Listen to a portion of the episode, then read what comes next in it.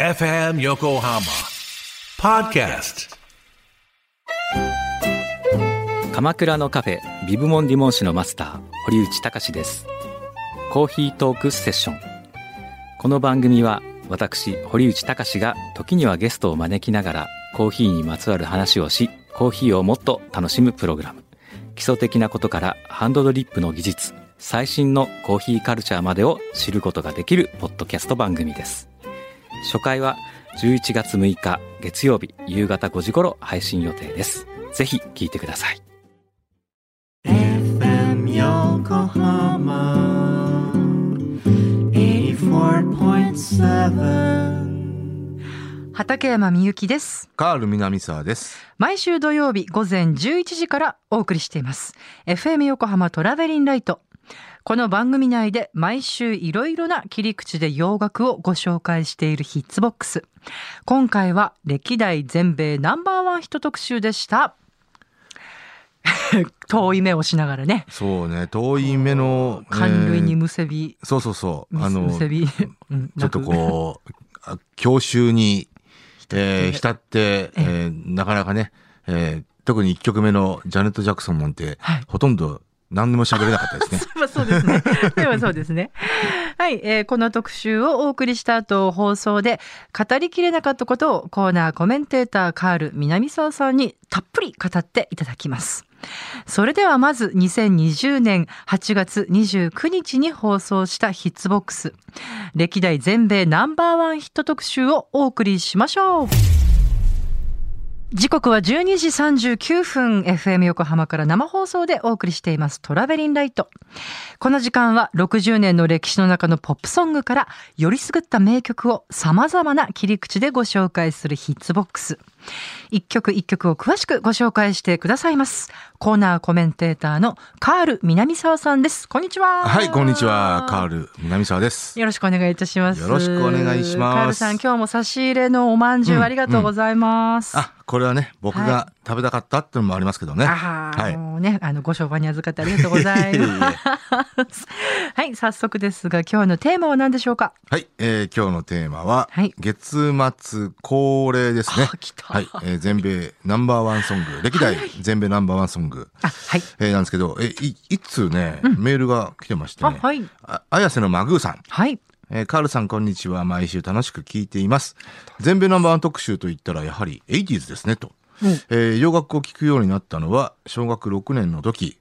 隣の席の女の子がベイシティローラーズのファンで、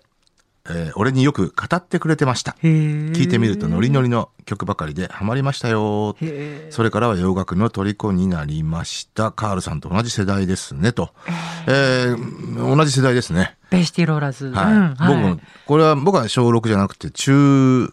中1かあ。そう中ですか1、中2ぐらいの時ですね。ええーはいえ。はい。はあはああのいや、これね、もう本当ね、くしくもね、はいあのーすこうやってねか、かつてのヒットソングっていうのはね、こうやってこう、当時のことを思い出したりとか、はいえーまあ思い入れとかね、ええいろいろあると思うんですけど、はい。この前ね、えー、JD サウザーのね、You are only lonely っていう曲、えー79年にヒットしたんですけど、えーそれでたまたまね、この前ラジオで、車運転しながらね、ラジオでかったんですよ。あのね、こんなに何度も聴いた曲で、えーなんですけど、新たにね、えーこう感動しちゃって、その気持ちわかる な。ほんと涙を流しちゃったんですよ。運転しながら、うんうわーでまあまあもちろんね当時ねそうこれあのお付き合いしてた女の子えーにシングル版をねうんおおあのプレゼントしてこれ僕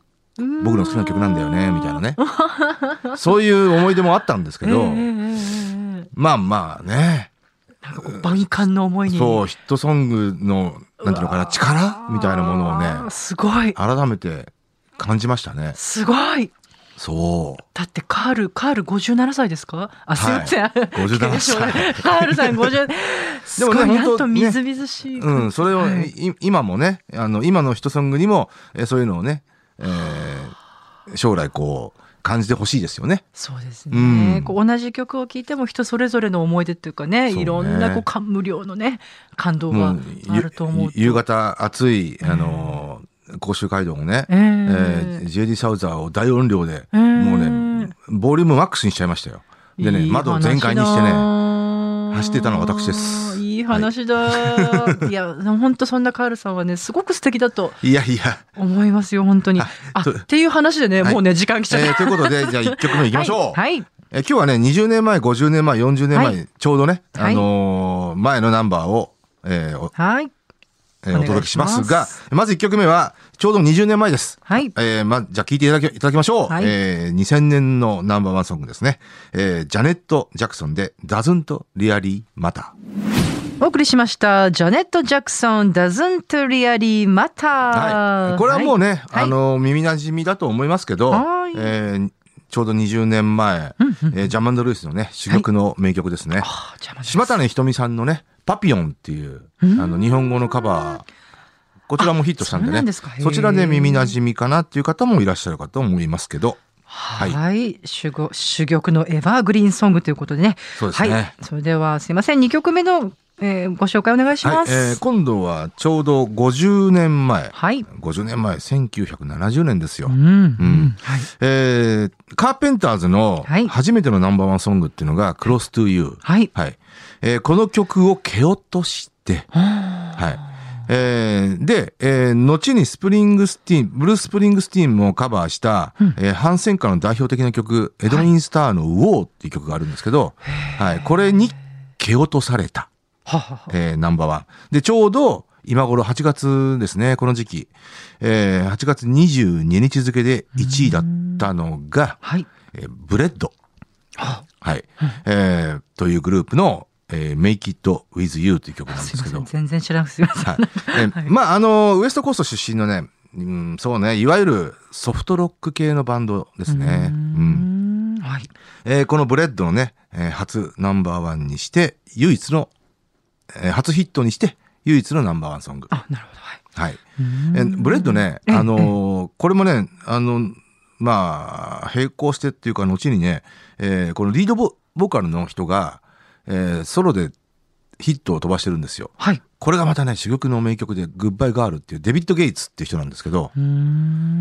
ん、そ、うん、まあ、その人が在籍していたグループっていうことでも、えーまあ、人気がある、うんはい、はい、グループです。あの、結構ヒットソングは本当多く放っていたグループえー、ブレッド、はいうん、はい、ですね。えーこ私個人的にはね、えーブレッド、ロスト・ウィザウト・ユア・ラブっていうね、これが77年に、えートップ10ヒットになってるんですけど、これが、まあ、忘れがたいですね。なんかいつかブレッド特集も聞いてみたいですね。あいいですねこのゲ、うんゲイリーさんの曲も聞いてみたいし、はいあ、いいとデ思うビッド・ゲイツさんか。デビッドゲイツねはい。うんへーはい、えーということで、はい聞いていただきましょう。えーこれ、日本語タイトルはね、二人の架け橋というタイトルですけど、はいえーブレッドで、Make It With You。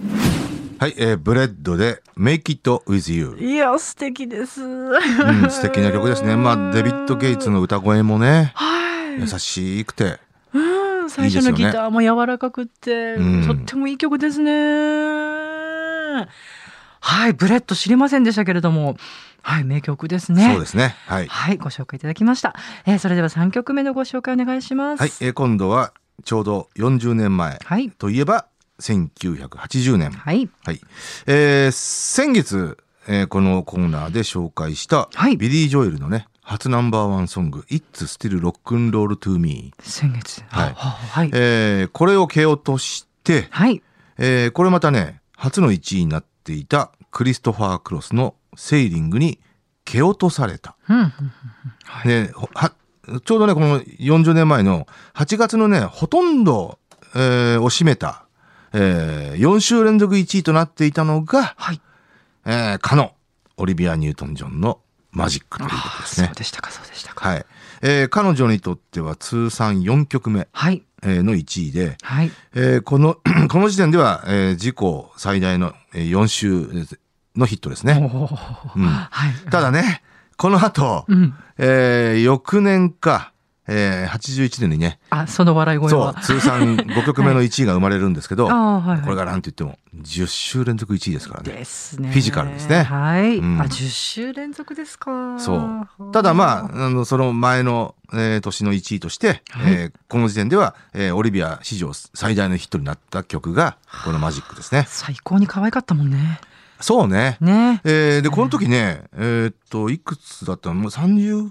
30ちょいぐらいだったのかな ?31 歳ですあそねっか。ヒット時31歳。だかははは、うんはい。ら結構こう、なんていうのかな、こう、大人で色気のある歌うん声うんうん、歌唱へと、こう、イメチェンを目論んでいたようなね、あ、そそんなような作品でもありましたよねう。うー。んうんはい。だから非常にこれで成功した例かなと思います。うん、あとは、あれですね、あの、映画、はい。ザナドゥ、ザラドゥ、はい。うんえータイトルトラックがね、非常にそうだそうだ脚光を浴びてますけど、えええええー実はこの曲、ザナドゥからのシングルカットですから。ああ、そうなんですね。う。そう、ああ、そうか、そうか。そうなんですようー。んははい。えーということで、聞いていただきましょう。えーオリビア・ニュートン・ジョンで、マジック。さあ、いかがでしたでしょうか相変わらず遠い目をして、教習いや、しかしね、ええ、あの、ジャネットのこの曲、20年前なんだね。うーん、もうどう言っていいかよくわかいんなや、い。もう20年経ったんです ね。 20年経つ結のね構最近 なイメージがそれは全くそう思いますよ、私も。うんうんあったんだけど20年前か20年ってかなり前ですよね。そうだよかなり前ですよ。ねはい。だって1988年の時点で1968年でしょえ、い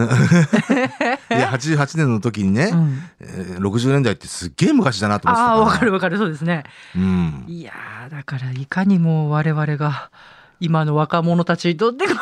う昔の、そうか昔の分類に、 まあそうか。まあこのジャネット・ジャクソンはね、はいうんあの本編で触れら触れられなかったんですけええどはい。 「えーダズント・リアリー」または「ナッティ・プロフェッサー2」っていうねはあは映画音楽あのエディ・マーフィーが主演していたああー、なエんデかィ・マーフィー懐がかしこいうぞ、そ太れっちょこにそ。太っちょにこうなるっていうほら、うん、ねああの、わしありま多した。分 CG だと思うんだけどあれ、うんうん。あの、ね、そうですよね。そう CG でやってる。えはい。ーその映画のそうだ。ナッティプロフェス・プロフェッサー2のね、急に思い出したはぞ、いそれ。はい。えー主題歌でしたね、うん、ちょっとねこうジャマンド・ルイスにしてはあー珍しいなちょちょっとした変則ビート的なねあの曲で、うーうんん、まあこう2000年っていうとティンバランドサウンドがね、えー、よう席巻していたんでね、えーまあそんなところにもちょっとこう目配せしてたのかなとは思うんだけど目とはい配せってすごいぴったりな言葉ですね。 そんな感じ。とは言ってもねええこの曲は、あのそういうのそういう次元を超えたこう名曲感がありますよね。あーはい、う、はいうんんそうですね。さすがジャネット・ジャクソンが歌ってるなって感じですね。そうですね。うんまああとはねあのジャマンド・ルイスの陣痛期がまだ通じる頃でしたね。えーこの翌年2001年にジャネットは「All for You」っていう曲が全米ナンバーワンになるんですけど、うんうんえーそこまでかな。えーじゃいわゆる、えそうなんですーかメインストリームでヒットを飛ばし、うんうんうんうん飛ばしていたのはそこまでかなって感じかなジャマンドルイスにとってはね。おーなんというか厳しいですね。うん、あのうんねそれはもう仕方ない話なんですけど、うんうんうんうんだんだんこうアウト・オブ・デート感がね出てきますよねうーんうんなかなかこうトランスフォームしていくの大変なねねことですねえ。ーだからねがっつりとジャネットはねジャマンドルイスとこうタッグを組んでいたんで、うんえーイコール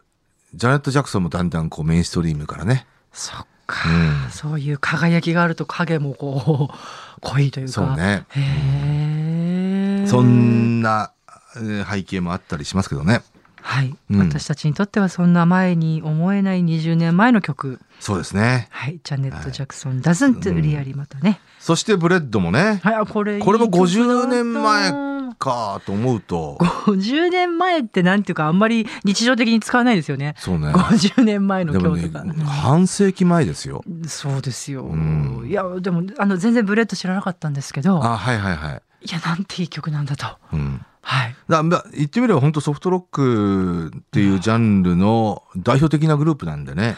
そうなんですね。もうだってイントロのあの優しいギターから、そうですうんね奪われまあ耳を奪われましたけどもね。でほとんどね、はいあのブレッドのヒットソングは、このさっき言ったリードシンガーのね、デビッド・ゲイツさんが、うんえー曲を書いてるんですね。ううん。んでもうこの Make It With You もしかりなんですけど、そうなんだ。はい。ぜひね、はいあのー、デビッド・ゲイツのね、そのソロとしてのヒットソングで、はい。えーさっき言ったグッバイ・ガール、はいはい。1位になったっていう。 1、あ15位だったかな1位になったんですね。 ?1 位にななってないんですけどはいはいはいはうい。んうんうんあのーデビッド・ゲイツのその曲をね、はい。きっと、こう、聞けるんでしょうね。多分涙な。しには聴けない曲ですから。えー、グッバイガール。はい。はい。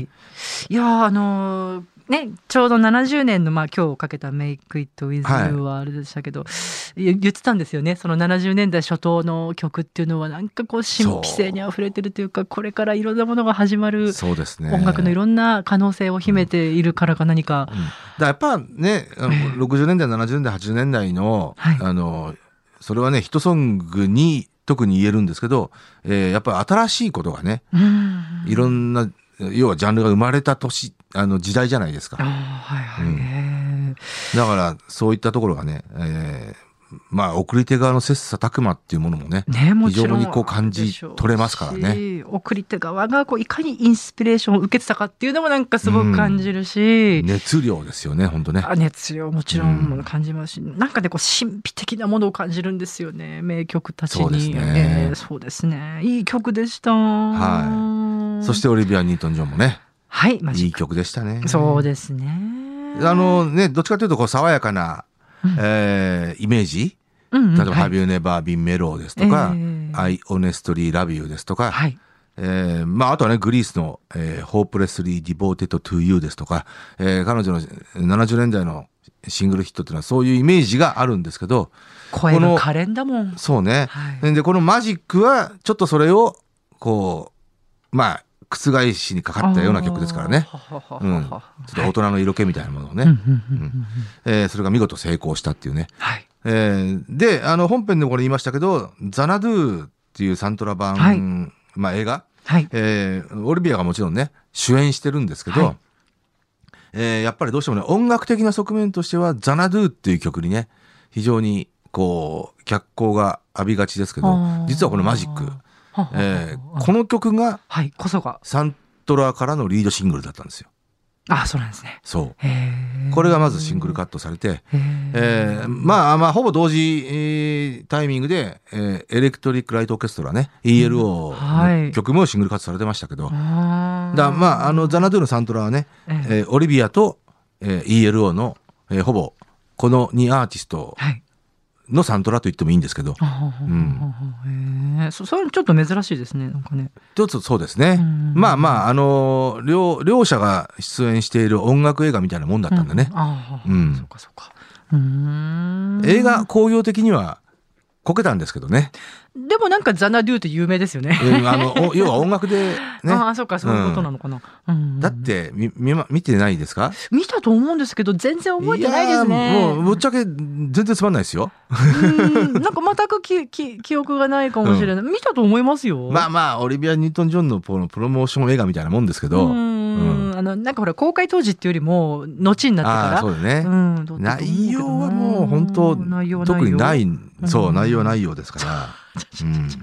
あちゃちゃちゃはい、はいまあ、ただサントラは素晴らしいですけどね。そうですうねん。あほんあでも本当そう思います。ははいいはいえーはいという感じですかね。はい。うんあちょっと私的にはブレッドがものすごい刺さりましたあね。ーぜひぜひあのー普通にベス,、うんうんベスト版っていうのが、うんうんあのー購入できると思いはいますんで、ええはいはい、あのぜひき聞いてみたいと思いますし、はそうい、ね。いやーしかしねこの毎週カールさんのねみずみずしいその音楽との関わり合いのね生活のねエピソードが ね